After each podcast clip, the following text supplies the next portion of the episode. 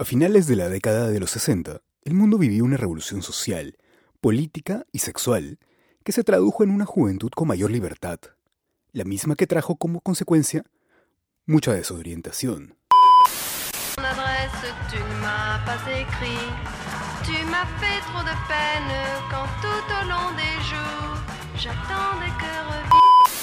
Primer plano de Paul, un joven que hace poco salió del ejército y ahora busca empleo.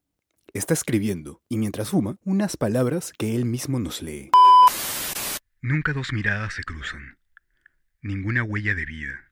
Silencio, vacío, calor. La luz desaparece.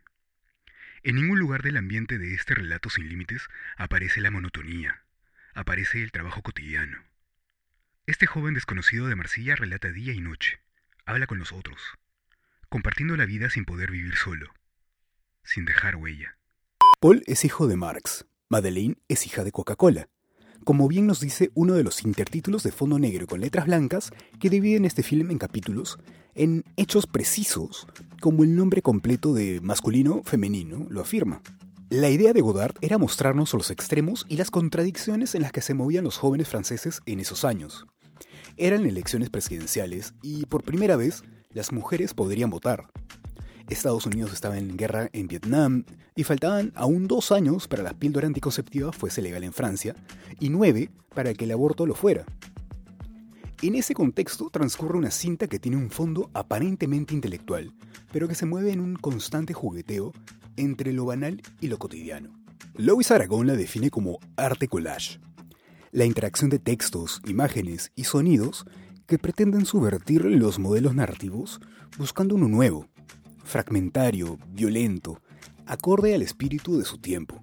La película fluctúa entre momentos de seriedad, existencialismo y política, mezclados con inesperada comedia, situaciones absurdas, un romance de A3 y unos curiosos testimonios que están filmados a manera de entrevista sobre la percepción del mundo, el romance, el control de la natalidad, la guerra y la sociedad capitalista en la que viven. Espera, ¿todavía no me sigues? De paso, también métele 5 estrellas al podcast. Algo particular es su sonido. No solo es un sonido directo, no hace distinción entre los diálogos de los protagonistas y el ruido ambiente. Todo tiene la misma importancia oral para Godard, y somos nosotros los encargados de discriminar los sonidos y de darle su jerarquía. Masculino-femenino es un diagnóstico agridulce de una actualidad que Godard contemplaba con pesimismo y decepción. Los jóvenes franceses se sentían más a gusto con la Coca-Cola que con el marxismo, y con el cine de Hollywood antes que con el cine europeo. Ya sabemos cómo son las cosas en el siglo XXI, y por eso el filme sigue tan asombrosamente vigente. Un philosophe est un homme qui oppose sa conscience à l'opinion. Être une conscience, c'est être ouvert au monde. Este podcast es una producción de Vibes, Sound Design House. Sound Design House.